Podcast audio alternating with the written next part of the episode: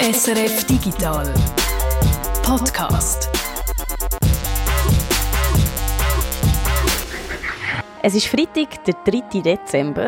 Du hörst den SRF Digital Podcast. Und weil wir beim SRF ja einen Service Public Auftrag haben, geht es heute um ganz praktische Sachen, wo wir und ihr jeden Tag daran denken und in Zukunft dann hoffentlich auch brauchen können. Wie bringt man ein Kleinkind zum Einschlafen? Spoiler Alert mit spezieller Musik. Einschlafen, nochmal so ein Task, den wir alle täglich auf unserer Liste haben. Und wir haben Tipps zum Handyladen. Ich habe mit dem Andreas Spiess über USB-Ladekabel geredet. Der Andreas Spiess kennt vielleicht der eine oder die andere von YouTube. Ich habe mit ihm darüber geredet, was man machen kann, wenn die kaputt gehen. Unser SRF Digital Podcast ist wie gemacht für dich und zum einen drauflegen, in Zukunft nicht nur für, sondern vielleicht sogar von dir. SRF Digital bei den Leuten steht wieder an. Wie und wo ihr euch könnt bewerben könnt, das erzählen wir euch später. Mein Name ist Peter Buchmann. Und ich bin Martina Gassner.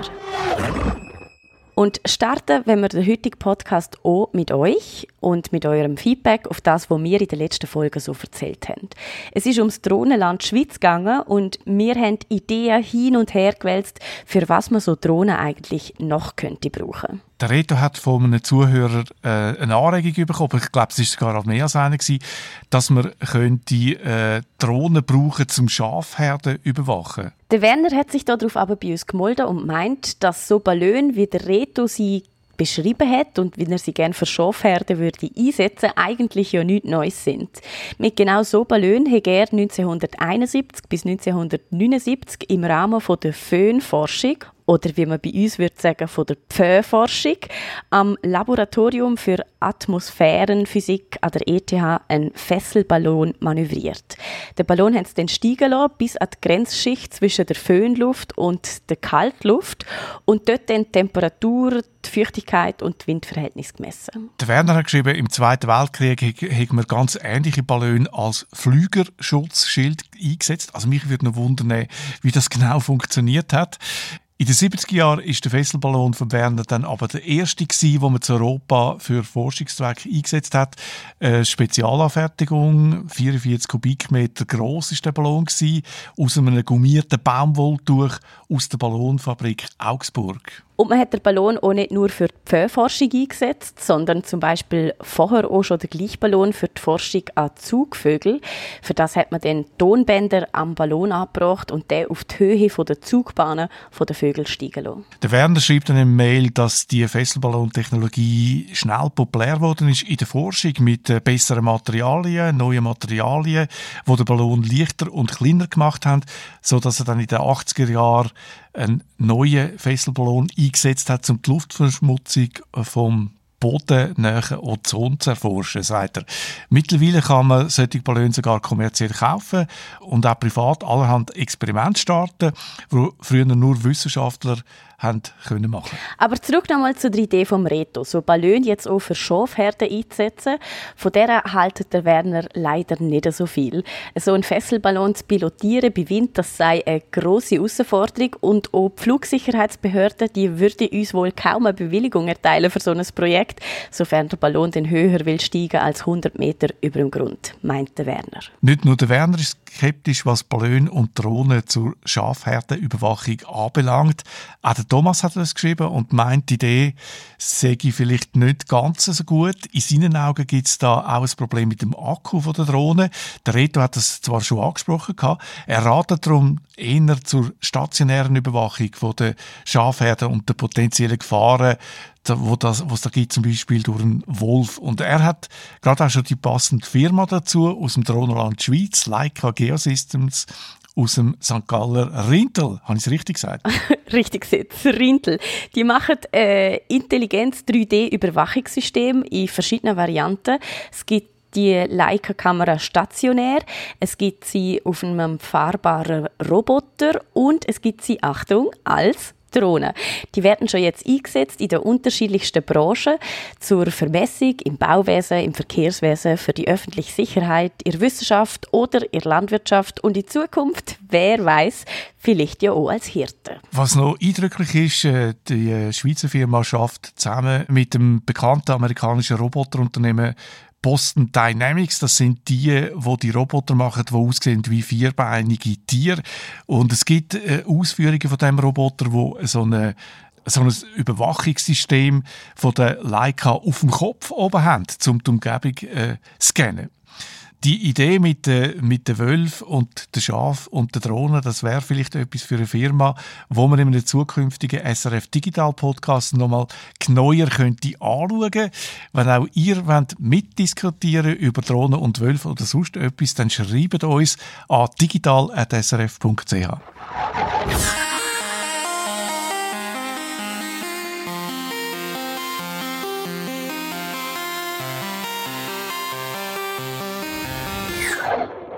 Wahrscheinlich geht es euch nicht anders wie mir. Ohne Smartphone, da wird nur aus dem Haus gegangen. Und weil man so ein Smartphone mit leeren Batterien auch ganz so gut könnte die lassen, nennt viele von uns ja sogar schon das Ladegerät und das USB-Kabel mit in die Handtasche. Mit diesen USB-Kabel ist das aber so eine Sache, weil gerade wenn man sie mitnimmt, dann gehen sie umso mehr kaputt. Und wenn es dann kaputt ist und man ein neues muss kaufen, dann stellt sich ja auch immer die Frage, was ist denn überhaupt ein gutes Kabel und wie viel muss so etwas überhaupt kosten? Und dann wäre ja da auch noch die Frage, warum ladet mein Handy mit dem einen Kabel viel schneller als mit dem anderen? Es gibt nämlich tatsächlich Unterschied zwischen den Kabel und das bilde ich mir nicht nur ein. Peter, du hast all diese Fragen mit einem wahren Experten hin und her gewälzt. Ich habe mit dem äh, Andreas Spiess geredet. Er ist Elektroingenieur und erfolgreicher YouTuber aus der Schweiz. Grüezi YouTubers, here is the guy with a Swiss accent with a new episode around sensors and microcontrollers. Der Andreas Spiess, der beschäftigt sich in seinen YouTube-Videos mit Mikrocontroller und Sensoren. Man könnte so einfach als Maker-Kanal bezeichnen. Er ist extrem erfolgreich mit seinen Videos. Er hat mittlerweile mehr als 350.000 Followers. Die von euch, die den Podcast regelmäßig hören, die kennen Andreas Spiess vielleicht schon. Äh, erinnert sich vielleicht schon, der Reto hat ihn vor ein paar Jahren vorgestellt. In einem Video von 2018 hat sich der Andreas auch mit USB-Kabel beschäftigt, im Zusammenhang mit Raspberry Pi Minicomputer, also nicht zum Daten austauschen, sondern zum die Geräte speisen. Das lohnt sich, um das anzuschauen. Sehr nerdig, sehr technisch. Er schaut zum Beispiel das Kabel mit einer Infrarotkamera an und sieht so, wo der Widerstand im Kabel äh, groß ist. Dort, wo das Kabel nämlich warm wird und sich dann in, in der Infrarotkamera die Farbe verändert. Nerdig werden wir sicher auch noch. Da mache ich mir eigentlich gerne Sorgen. Aber bleiben wir doch zuerst mal noch bei den Basics. Mir nicht Wunder, was ist so ganz grundsätzlich ein gutes USB-Kabel? Also auf was muss ich schauen, wenn ich es kaufen will? Das Problem ist, dass man das grundsätzlich an einem Kabel von außen nicht ansieht, auch Experten wie Andreas nicht. Und auf den Preis kann man sich auch nicht verlassen, hat er mir gesagt. Es gibt auch günstige USB-Kabel, die qualitativ absolut verheben. Ein Indiz könnte die Dicke vom Kabel sein. Dickere Kupferdrähte haben einen kleineren Widerstand und ja, wahrscheinlich ist das Kabel mit dickeren Drähten auch stabiler. Das Problem ist aber, es gibt offenbar auch Hersteller, die ein dickes Kabel machen, aber dünne Drähte dran brauchen, zum Geld zu sparen. Na toll. Also, wir lernen auch dicke Kabel muss nicht unbedingt ein Zeichen für Qualität sein, aber handherum auch billige Kabel kann durchaus gut sein. Ich meine, das ist ja auch eine gute Nachricht. Und kann man eigentlich auch vielleicht ein Kabel, wenn es dann kaputt gegangen ist, anstatt ersetzen, einfach selber reparieren, dass man gerne nicht immer muss ein neues anschaffen muss? Es kommt ein darauf an, was kaputt ist. Man kann es versuchen, wenn nur der Mantel kaputt ist, aber die Drähte innen noch intakt. Dann kann man das mit Isolierband flicken, das ist logisch. In der Elektronik, äh, bei Elektrikern gibt es noch bessere Klebbänder äh, Schrumpfschläuche heissen die einen. Das sind so kurze äh, Schlauchteile, tatsächlich ein paar Zentimeter lang. Die kann man äh, zum Beispiel hint über den Stecker reinziehen und genau hinter dem Stecker bricht es ja häufig, kann man es dort drüber reinziehen und dann erhitzen und äh, der Schlauch zieht sich dann zusammen, passt sich äh, am Kabel an und behaltet dann seine Form, wenn er abgekühlt ist. Vulkanisierband, das ist ein besseres Klebband, kann man sagen, wo isoliert, also Strom, sogar auch Wasserschläuche kann man mit dem äh, Vulkanisierband flicken. Die Tipps sind nicht von Andreas, die kommen vom Trick 77. Das ist eine äh, Rubrik auf SRF 1, so eine Lifehack-Sendung von Crispin Zimmermann. Er hat äh, das recherchiert mit den verschiedenen Bändern, die man da kann brauchen. Und der Andreas hat mir gesagt, dass er ein kaputtes Kabel vortrüht und ein neues kauft. Er kennt mittlerweile auch die Hersteller, die für wenig Geld äh, Qualität liefern.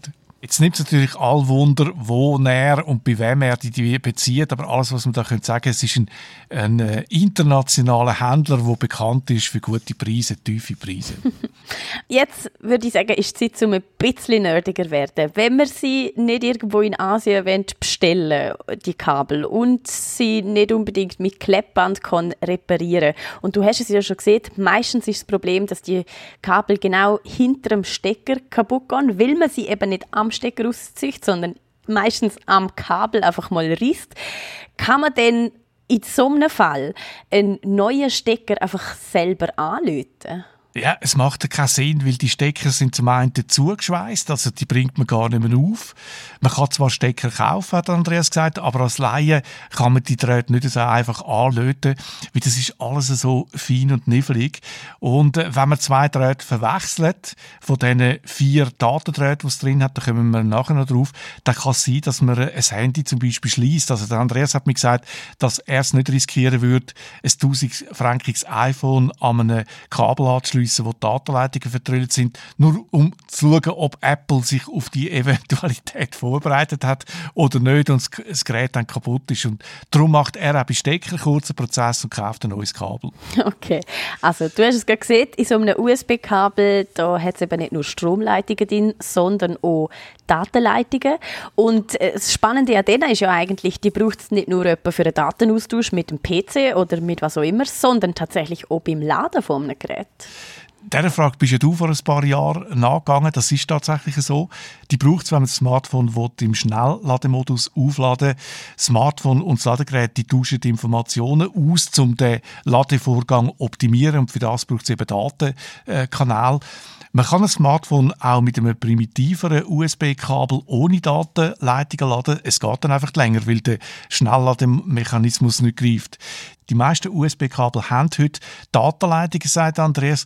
Es gäbe noch so kurze Kabel ohne Datenleitungen, wo ein Hersteller irgendeinem Gerät noch beileitet, zum Geld zu sparen, sind die dann kurz und haben keine Datenleitungen.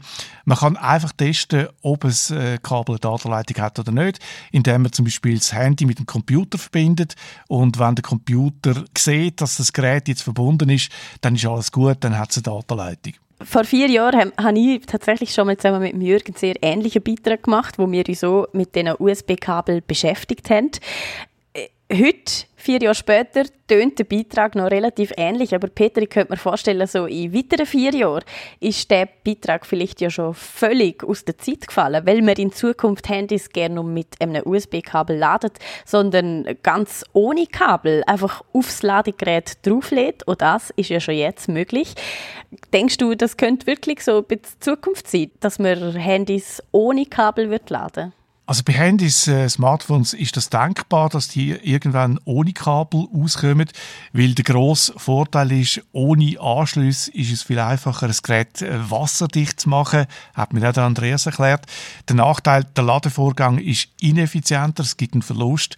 Bei Handy ist das kein grosses Problem, anders sieht es dann aus bei Notebooks oder sogar Elektroauto. Äh, wäre schön, man könnte einfach mit dem Auto irgendwo mit anfahren auf dem Parkplatz, ohne etwas einzustecken und dann wird es geladen da spielt dann der Verlust eine Rolle und es könnte auch sein, sicher bei Elektrofahrzeugen, vielleicht sogar bei Notebooks, dass das Magnetfeld so stark ist, dass es da viele Leute gibt, die da kein gutes Gefühl mehr haben um so ein Magnetfeld herum. Andreas hat das jetzt nicht durchgerechnet beim Notebook, was das für bedeuten für das Magnetfeld. Äh, dort weiss ich es natürlich auch nicht, aber ich könnte mir vorstellen, dass beim Elektroauto dann wirklich nicht mehr geht, dass das äh, Magnetfeld wirklich so stark ist, dass man das nicht mehr äh, kann verantworten. Und das wäre ja wahrscheinlich auch nicht das erste Mal, dass Leute bei so einer neuen Technologie kein gutes Gefühl haben, weil ich kann mich noch gut erinnern, als ich mein erstes Handy hatte, hat mir meine Mutter immer verboten, dass neben dem Schlafzimmer quasi am Kopf aufzuladen, weil das ganz viel Strahlung um die Kabel herum hat und das ganz, ganz schlecht sei. Also ich nehme an, da, da wird sich in Zukunft dem Fall auch nicht so viel ändern wie in der Vergangenheit. Es ist lustig, weil meine Mutter hat einmal genau das Gleiche gesagt. Ich glaube, das liegt vielleicht einfach daran, wenn man Mutter wird. Also schau nur, wenn du der Mutter bist, was da passiert. also ich werde auf jeden Fall mein Kind garantiert davor mal warnen in Zukunft.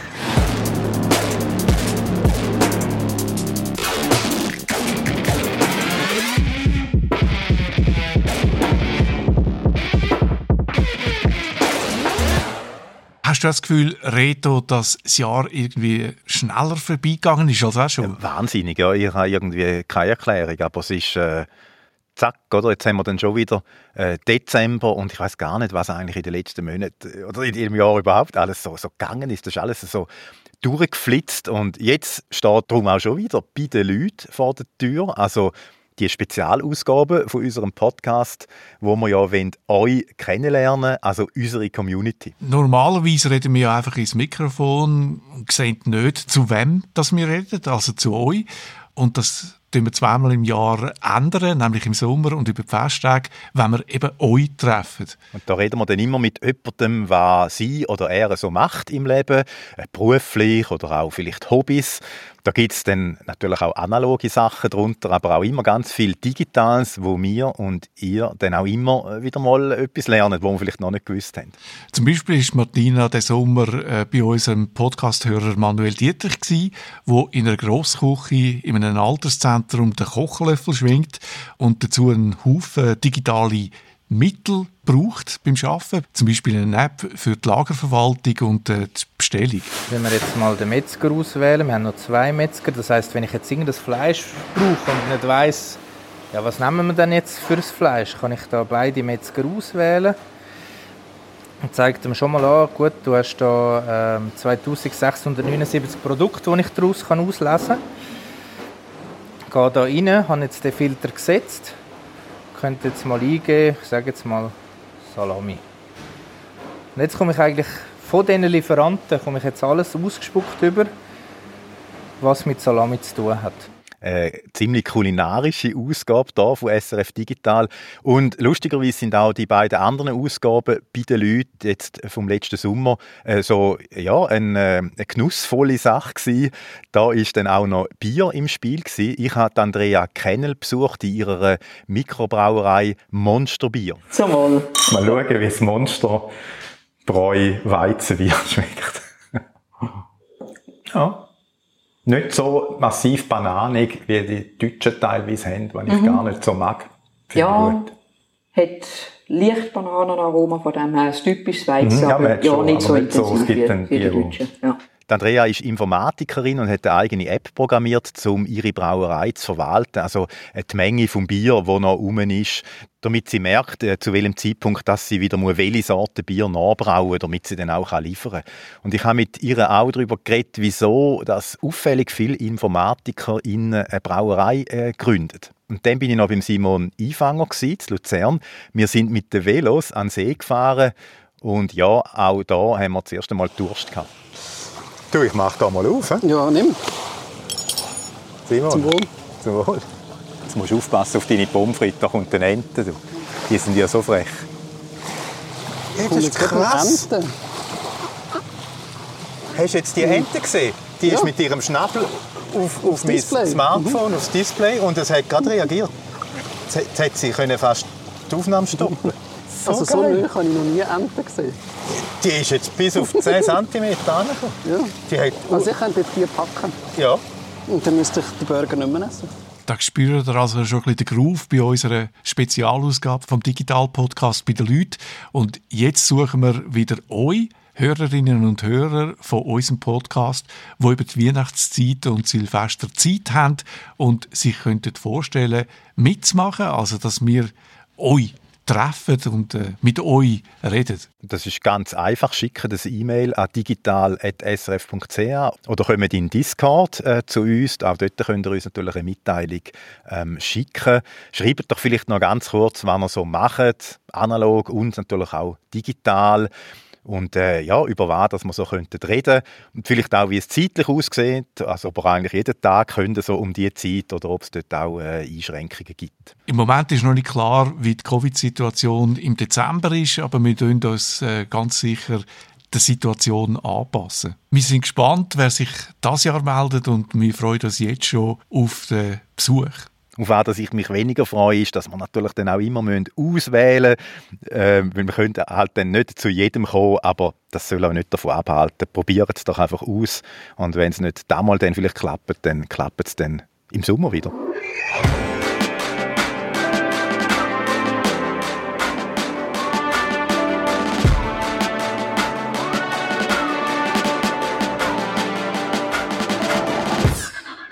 Wenn ihr zu denen gehört, die den Wintereinbruch verschlafen haben und Anfangswoche ein bisschen umgerutscht sind auf der schläfrigen Straße, dann hätten wir da jetzt einen Tipp, wie ihr viel sicherer und mit viel mehr Freude in einem Auto unterwegs sein könntet. Das neue Autorennen-Game Forza Horizon 5. Bei mir ist der Guido Berger. Guido, das neue Forza ist ein Hit. Über 10 Millionen äh, spielen das Game schon. Du bist einer von denen und gefällt es dir?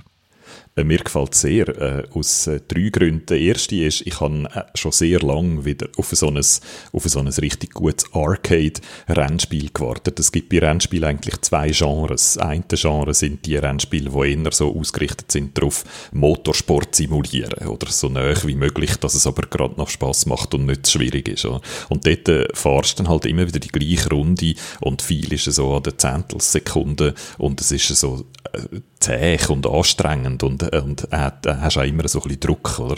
Und die andere Kategorie sind eben die Arcade-Rennspiele, wo es eigentlich einfach vor allem um den Spass geht. Uneingeschränkter Spass auf vier Rädchen, so kann man es, glaube ich, sagen. Und das sind häufig auch die Spiele, wo du mit einem Controller kannst spielen und nicht unbedingt jetzt musst du ein Lenkrad haben, dass es sich richtig gut anfühlt, oder? Und auf so ein Game, auf so ein Arcade-Rennspiel warte ich eigentlich seit etwa der Burnout-Serie, wo ich bis jetzt immer noch so die beste gefunden habe in diesem Genre. Und dort ist jetzt das auch schon über zehn Jahre Jahre her, seit der letzten Ausgabe. Und jetzt habe ich endlich ein Game bekommen, äh, das das Bedürfnis erfüllt. ich habe das letzte Let's Play-Video geschaut, vom äh, Montag zu Abend, dort live am 8. und sonst immer auf unserem YouTube-Kanal SRF Digital zum Nachschauen. Und in diesem Let's Play schwärmst du auch über Technik. Ist das in dem Fall der zweite Grund?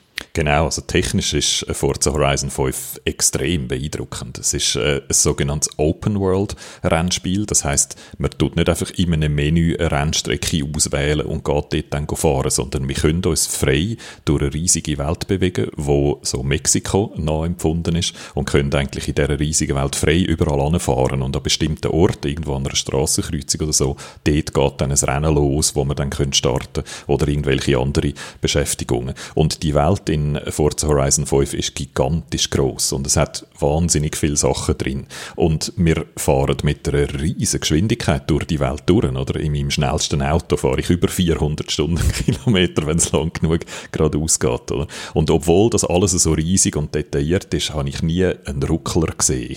Man muss nie nachladen oder so. Es sieht immer toll aus. Also das ist wirklich technisch auf einem Niveau, das ich so wirklich noch nie gesehen habe. Was ist der dritte Grund?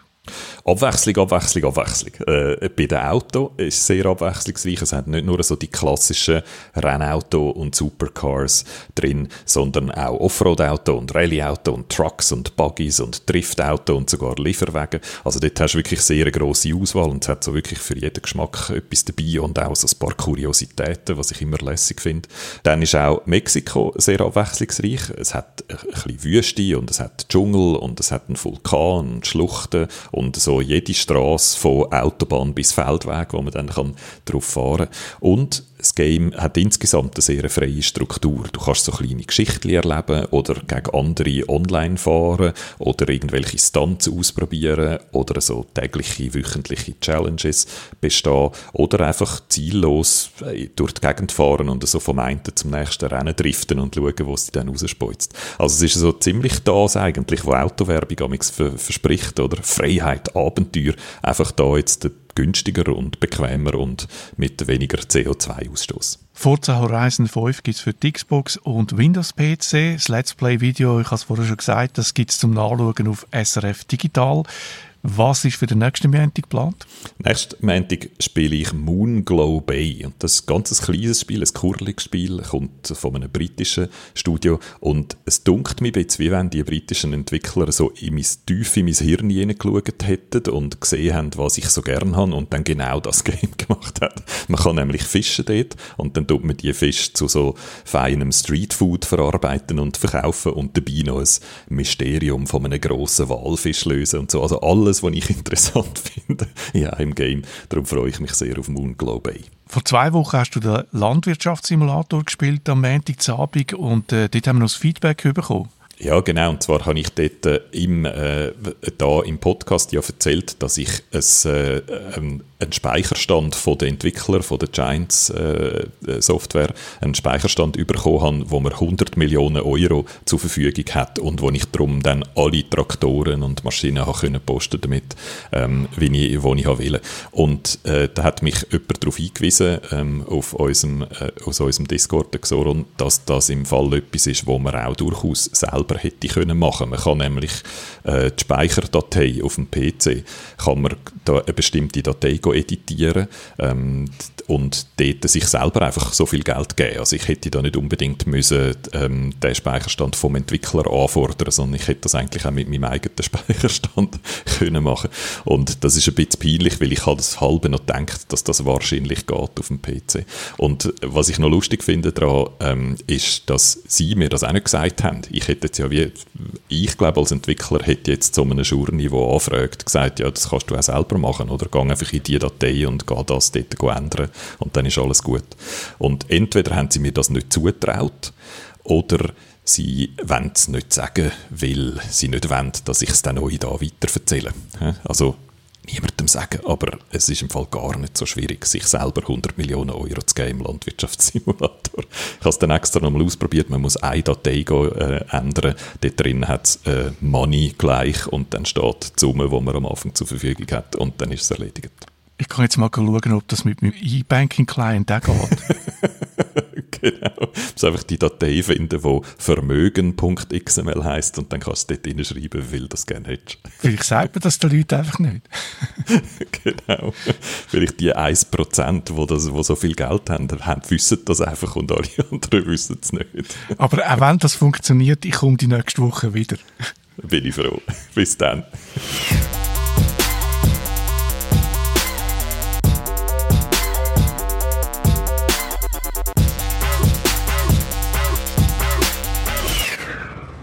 Der nächste Beitrag ist zum Einschlafen. Das ist jetzt nicht vielleicht so üblich, wie man einen Beitrag lustig macht oder anpreist, aber der ist tatsächlich zum Einschlafen. Ja, aber wartet bitte noch schnell mit auf die Stopptaste drücken und den nächsten Podcast starten, weil zum Einschlafen ist unser nächstes Thema vielleicht, aber wegen dem nicht weniger spannend. Wir reden nämlich über ein spezielles Geschäft mit Musik, wo Babys und Kinder soll zum Einschlafen animieren oder verleiten. Äh, es geht um äh, Coverversionen von bekannten Hits und Klassikern, die auf Streaming-Plattformen wie Spotify zu hören sind. Und zum Beispiel statt so.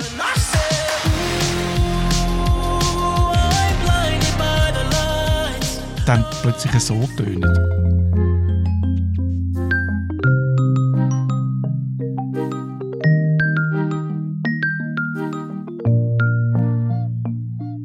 Blinding Lights von The Weeknd, aber nicht als Soundtrack für dein Partywochenende, um die für den Club parat machen, sondern mehr so für einen anderen Abend. Solche Gute-Nacht-Versionen von bekannten Hits, die findet man auf Spotify und anderen Streaming-Plattformen zu Tausenden.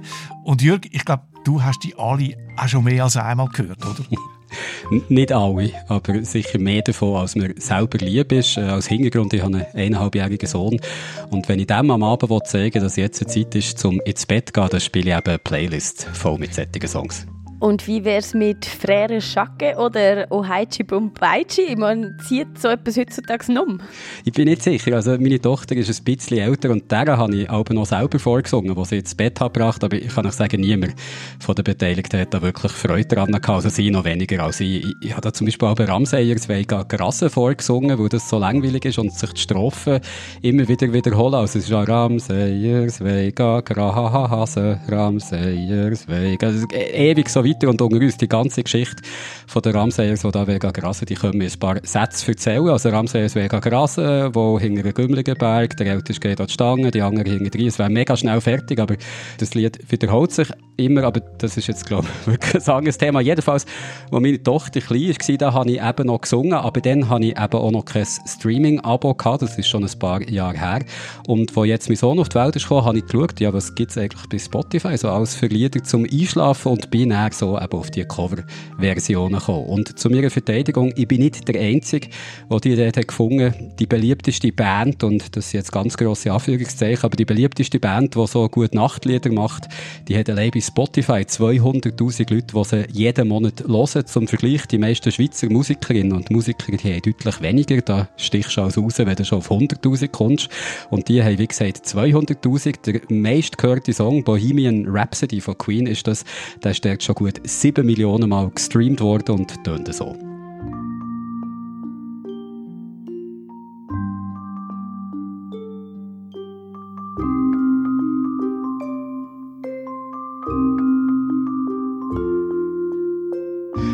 Also ich habe gesehen, dass äh, so Coverversionen zum Einschlafen ziemlich beliebt sind und da hat es mich eben interessiert, was das für ein Geschäft ist mit dieser Musik, wer da dahinter steht und was man da so alles kann verdienen kann. Du hast vorher von Bands in grossen Anführungszeichen geredet, die solche Musik aufnehmen. Wer steht dahinter? Es gibt äh, ganz viele verschiedene, ich sage mal, Anbieter von solcher Musik. Also du findest auf Streaming-Plattformen wie eben Spotify Dutzende von so, auch wieder Anführungszeichen, Künstler, Künstlerinnen. Die haben Namen wie Rockabye Baby, Twinkle Twinkle, Little Rockstar, Sweet Little Band, Hushabye Baby, Lullaby Dreamers und so weiter. Ich habe probiert, mit denen in Kontakt zu kommen, mit ihnen können direkt können zu reden, aber auf Anfrage per E-Mail hin hat sich niemand von denen bei mir gemeldet, auch wo ich mehrmals nachgehakt habe nicht.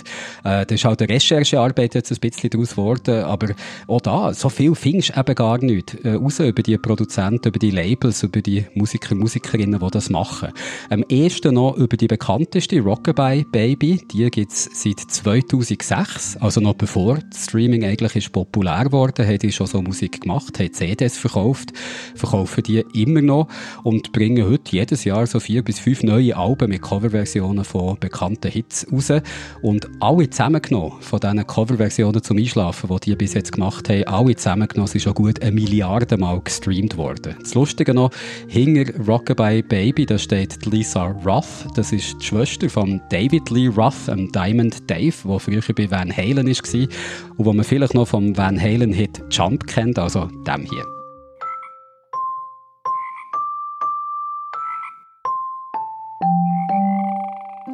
Also, die Songs von Rockabye Baby, die haben eine Ladung auf Spotify. Bis zu 7 Millionen Streams. Jeden Monat hören dort 200'000 Leute zum Einschlafen genau diese Lieder. Das tönt für mich noch nichts anderes, als könnte man mit so Coverversionen zum Einschlafen ganz viel Geld verdienen.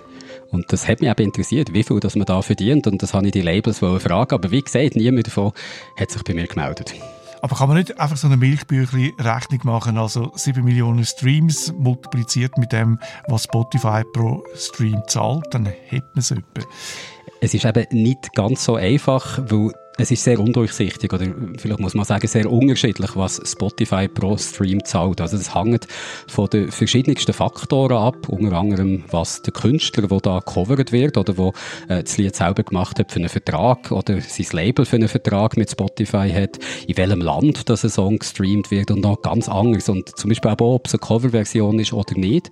Für Cover zahlt Spotify weniger, weil ein Teil der Einnahmen an die eigentlichen Rechteinhaber von einem Song geht.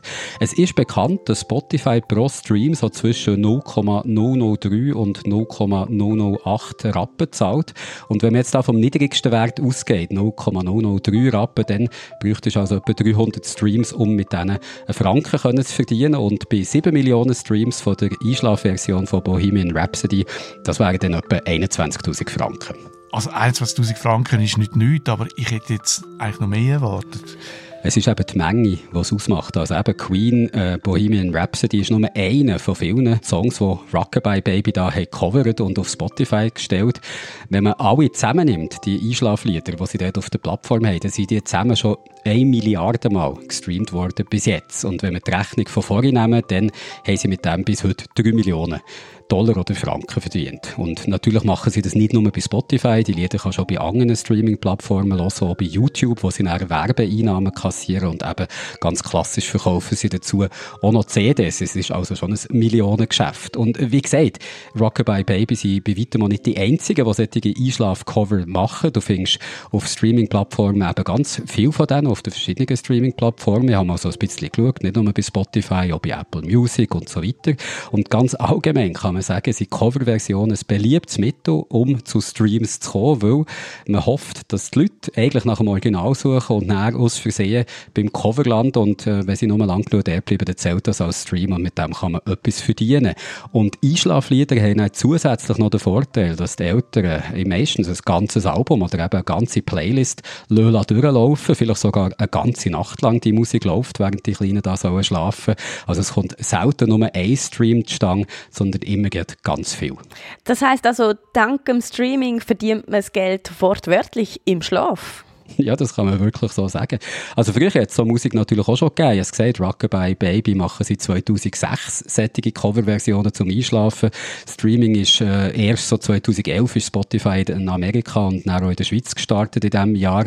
Und äh, Rockabye Baby gibt es schon länger und äh, klar, die haben auch mit CDs schon ihr Geld verdient, vielleicht nicht gerade im Schlaf, aber dabei ist lange nicht so viel zusammengekommen wie beim Streaming. Also du hast vielleicht ein, zwei so CDs für deine Kinder gekauft und die hast dann immer wieder laufen und heute hast du eben Play Playlist, wo die Songs durchlaufen, immer wieder durchlaufen und jeder von diesen Streams spielt ein bisschen Geld in die Kasse der Macherinnen und Macher. Und so Coverversionen, die sind schnell gemacht, wenn man so das musikalische Handwerk einigermaßen beherrscht. Kann man immer wieder neu rausbringen und es braucht nicht besonders viel Kreativität dafür. Also ich habe ein Interview gelesen mit Lisa Ruff von eben Rockabye Baby und die hat gesagt, dass sie ihre Cover recht aufwendig würden machen in Zusammenarbeit mit Studiomusikerinnen und Musikern, die da die Arrangements nochmal durchgehen und wirklich alles sehr sorgfältig. Aber musst dir ehrlich gesagt nicht so viel Mühe geben, wenn du nicht willst. Du kannst äh, das Arrangement vom Original einfach als MIDI-File aus dem Internet laden, also ein MIDI-File, das eben genau sagt, welches Instrument was wenn spielt. Dann hockst du am Computer, kannst du das dort ein bisschen umarrangieren, dass es einschlafgerecht wird, also ersetzt zum Beispiel eine Gitarre durch so ein sanftes Xylophon oder eine Harfe und schon ist eigentlich gute Nacht Coverversion fertig. Da musst du dann nur noch überlegen, was das du covern willst. Dann nimmst du am besten bekannte Namen, gerade die Hits, die so im Gespräch sind und dann kannst du eigentlich alle paar Wochen ein neues Album mit so Einschlafliedern ohne grossen Aufwand auf eine Streaming-Plattform stellen. Für mich stellt sich jetzt noch die Frage, was ist mit dem Urheberrecht? Also du hast ja vorher schon angetönt, ein Teil der Einnahmen, die auf Streaming-Plattformen mit so Covers gemacht werden, die gehen natürlich an die eigentlichen Rechteinhaber und Inhaberinnen. Stellt man das aber eigentlich sicher, dass das Geld dann auch wirklich bei denen landet? Urheberrecht ist kompliziert, kann ich vielleicht sagen an dieser Stelle. Also ich habe mir das Ganze erklären von jemandem von der Suiza, der in der Schweiz das Recht der Musikerinnen und Musiker vertritt. Und eben, es ist kompliziert. Also jeder Song, jedes musikalisches Werk ist eigentlich mit verschiedenen Ansprüchen auf Copyright belegt. Äh, die Lizenz, das Werk öffentlich aufzuführen, die Lizenz, das Werk zu vervielfältigen und so weiter. Und die verschiedenen Rechte oder das Recht, so eine Lizenz zu erteilen, die liegen häufig auch noch bei ganz verschiedenen Personen und Unternehmen Unternehmen. Und da ist es sehr schwierig, irgendwie den Überblick können zu behalten, was man wem jetzt schuldig ist. Für Coverversionen, da brauchst du eine sogenannte Mechanical License. Das ist eigentlich die Lizenz zum Vervielfältigen. Die kann einem der Rechteinhaber, Rechteinhaberin selber erteilen, falls man das eben herausgefunden hat, bei wem das, das liegt. Oder es ist mittlerweile so ein ganzes Business von Agenturen entstanden, wo Künstlerinnen und Künstler vertritt und in ihrem Namen eigentlich die Lizenzen austeilt. Meistens passiert das automatisch gegen so einen fixen gewissen Betrag, den die irgendwie abgemacht haben. Also da ist wirklich so eine Industrie von Mittelsmannen entstanden, die sich um die Teilung von so Lizenzen kümmert wenn man so die Geschichte vom Internet oder von der Digitalisierung anschaut, da hat man das Gefühl, äh, bei neuen Geschäftsmodellen da werden über, über neue Methoden, Angebot und Nachfrage zusammengebracht, direkt zusammengebracht und so Mittelsmannen, die sind überflüssig, aber häufig passiert genau das Gegenteil. Und durch Digitalisierung gibt es neue Geschäftsmodelle, wo aber auch neue Mittelsmannen wieder auf den Plan rufen. Und ich glaube, das Streaming zeigt das ganz schön. Also gerade wenn es um Coverversionen zum Beispiel geht. Also du könntest meinen, eine Plattform wie Spotify würde eben genau das möglich machen, was du jetzt beschrieben hast, Peter. Dass es auf der einen Seite die Leute, die es hören wollen, auf der anderen Seite Künstler näher zusammenbringt, dass es nur noch die Plattform dazwischen braucht. Aber so ist es eben nicht, weil plötzlich musst du dich da auch noch selber um Promotion, um rechtliche Fragen wie eben Lizenzen kümmern und so weiter. Und das überlassen viele Musikerinnen und Musiker lieber eben diesen Mittelsmannen, diesen spezialisierten Diensten, die für ihre Arbeit halt einen bestimmten Prozentsatz von den Einnahmen kassieren, eben als Mittelsmann dazwischen stehen. Und das ist, wie gesagt, mit den Coverversionen auf Streaming-Plattformen so, zwischen denen, die einen Song coveren und denen, die die Lizenz dazu erteilen können, da sind vielseitige Dienste entstanden, die sich um genau das kümmern. Zum Teil nehmen die dann einem auch noch alle anderen Arbeiten eben ab, was es so gibt, wenn man mit Musik auf Streaming-Plattformen wie Spotify präsent sein Egal, ob es jetzt eigene Songs sind oder Coverversionen. Also, wenn du auf der Webseite von Spotify danach suchst, wie dass du die Musik auf Plattform kannst stellen, dann findest du da nicht einfach einen Link, wo du deine Sachen kannst aufladen sondern Spotify listet einfach ein paar Dutzend von diesen Diensten auf, die dir da helfen können. Gibt es da nicht auch irgendwann in der Schweiz? Ich glaube, ich habe mal etwas gehört, irgendetwas mit Groove oder so. Das hast richtig gehört, ja. iGroove aus Pfäffiken heissen die, die mischen da auch mit. Die erledigen für die Musiker eben nicht nur Arbeiten rund um äh, die Musik auf Streaming-Plattformen zu bringen, die besorgen da eben auch noch die nötigen Lizenzen, zum Beispiel für Coverversionen und übernehmen Promotion, Marketing, Vorschuss für Musikproduktion, also eigentlich alles das, was ein Label auch für Musiker kann machen kann, aber der brauchst kein Label, der kannst du als kleiner Musiker, Musikerin her und die übernehmen das für dich. Es gibt auch Musiker, Musikerinnen, Bands, die das ganze Tamtam Tamtam um Lizenzen und rechtliche Fragen aber nicht mitmachen und ihre Musik einfach so auf Streaming-Plattformen stellen, auch wenn es ein Cover ist, wo sie das Recht vielleicht nicht vollständig dazu haben, die vergessen dann einfach beim Aufladen anzugeben, dass das Original eigentlich von jemand anderem ist. Ich habe bei der Recherche für das Thema hier auch mit Leuten aus der Schweizer äh, Kindermusikszene, wenn man das so nennen kann, geredet und die haben mir eigentlich alle gesagt, dass bei ihnen Streaming noch gar nicht so eine grosse Rolle spielt, dass sie ihr Geld eher mit Konzerten verdienen und mit CDs CDs, die sie an diesen Konzerten verkaufen, wo die Kinder als Erinnerung gerne etwas in den Hängen haben und die CDs sind dann auch extra aufwendig gestaltet, dass sie eben als Erinnerung können dienen. Und einer oder eine von diesen Musiker Musikerinnen, ich sage jetzt nicht wer das es war, der oder die hat mir gesagt, dass sie jetzt bei Coverversionen die Rechte gar nicht erst einholen würden. Zum einen, weil sie sagen, es sei eine Parodie, die sie machen und bei Parodien gelten andere, weniger strenge Vorgaben als bei einem normalen Cover. Also wenn das zum Beispiel was ist jetzt so aktueller Hit? Easy on Me von der Adele, was Cover und äh, aus dem machst du dann busy muss sein, zum Beispiel. Das finde ich doch sicher lustig. Und so kämst du dann auch ums Copyright um, weil es halt eine Parodie ist. Also zum Teil holen die Kindermusiker, Musikerinnen aus der Schweiz die Lizenzen gar nicht erst ein, weil sie auch keine Angst haben vor rechtlichen Konsequenzen, hat mir die Person eben gesagt, die ich reden konnte. Also denen ihre Streaming-Einnahmen, die sind so klein, dass der Aufwandertrag für eine Klage in keinem Verhältnis wird stehen. Also da hofft man einfach darauf, dass jetzt die Anwälte von der Adele, um bei diesem Beispiel zu bleiben, dass die wichtig ist, zu tun haben, als auf eine kleine Band aus der Schweiz zuzukommen, die vor Gericht zu ziehen, was einfach nur um ein paar Tausend, vielleicht auch nur 100 Streams pro Monat geht. Okay, ich bin heute ja zuständig für den Service-Public-Teil von dem Podcast und darum, Jörg, lass uns mal weg von diesen nerdigen Detailfragen gehen und hin zu den praktischen Tipps für alle Eltern, wo mal wenn ausprobieren, ob so Einschlaflieder wirklich auch funktionieren könnten. Und ich meine, du bist ja sozusagen ein richtiger Spezialist, was die Art von Musik angeht. Eben, du hast jeden von diesen Songs nicht nur einmal gehört. Welche funktionieren denn besonders gut bei euch? Ich bin wirklich so ein Einschlafmusik-Afficionado geworden in den letzten Jahren oder in den letzten Monaten. Und wenn du Service Public willst, dann kann dir den gerne geben. Also alles das funktioniert gut und das ist jetzt natürlich keine Überraschung, wo im Original auch schon eine gute Melodie hat. Also Beatles wäre so das klassische Beispiel.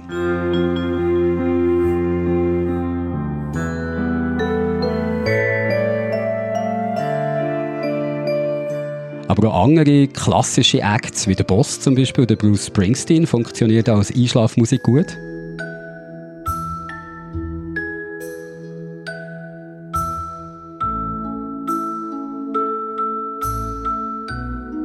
Oder auch der Lou Reed hier zum Beispiel mit Satellite of Love in der Einschlafversion.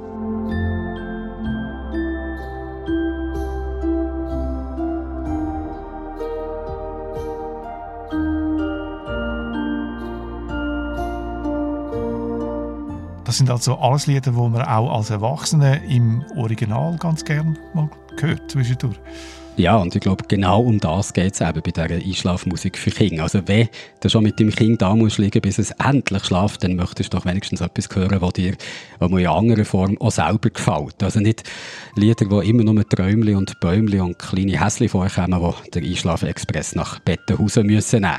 Darum höre ich zum Beispiel beim Einschlafen gerne noch so Sachen, die ich früher gerne habe gehört, als ich noch jünger und cooler war. Alles von den Flaming Lips zum Beispiel, das funktioniert als Einschlafmusik super, eben auch wieder, weil das im Original schon schöne Melodien sind, also zum Beispiel etwas wie das hier.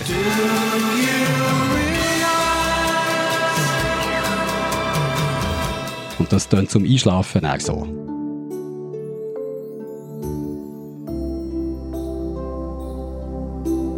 Oder auch von einer von meiner liebsten Bands, von den Replacements. Kannst eigentlich fast alles nehmen als Einschlafversion, äh, zum Beispiel Unsatisfied, wo im Original so tönt.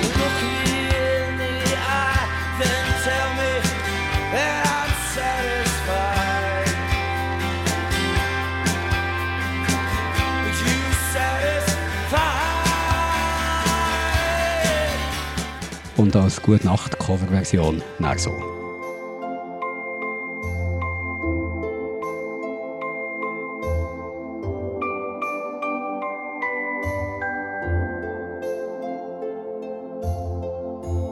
Und ich muss sagen, dass ich mittlerweile zum Beispiel, und das ist vielleicht schlimm zu sagen, aber mir geht es so, Just Like Heaven von The Cure.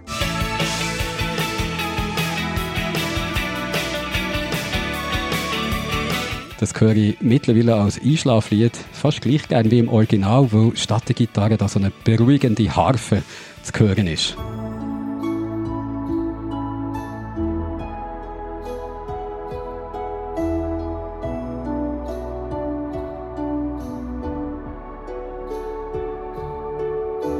Und Martina, dir als passionierte Harfenspielerin, das hat doch da eigentlich das Herz aufgehen. ja, wobei ich ja seit neuestem eine Handorgelspielerin bin. Aber die Musik ist definitiv nicht zum Einschlafen, so viel kann ich schon verraten.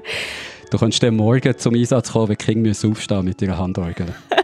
genau, so könnte man es machen. Äh, aber noch eine andere Frage. Muss es denn vor allem so wirklich schöne und ruhige Musik sein, wo man dem Kind zum Einschlafen kann vorspielen kann? Funktioniert das andere wirklich denn nur zum Aufwachen? Nein, es muss eben nicht sein. Also, weil ich so ein cooler Typ bin, habe ich natürlich auch ein paar Punkrock-Klassiker noch in dieser Playlist drin. Zum Beispiel The Clash. Tönt hier zum Einschlafen eigentlich schön.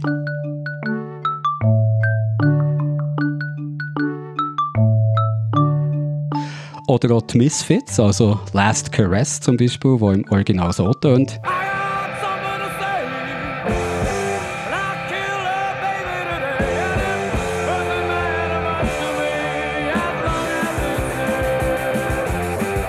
Und zum Einschlafen auch so.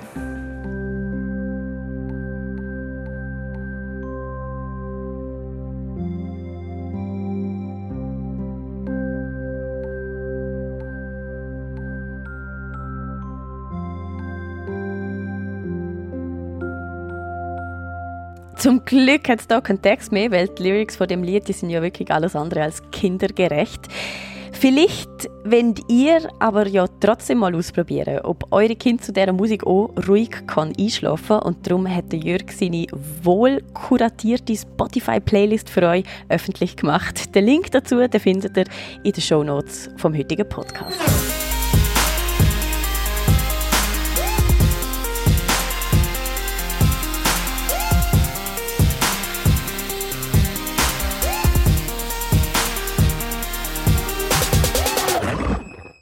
Somit sind wir schon wieder am Ende von unserem SRF Digital Podcast angekommen, wo wir wieder einiges gelernt haben. Gell, Peter? Oh. Ich glaube, die Einschlaflieder, die wirken nicht nur bei Kleinkind. Okay, in dem Fall würde ich vorschlagen, ihr überlegen heute einfach selber, was ihr gelernt habt und wir hören uns nächsten Freitag wieder. Bis dorthin, schlafen gut.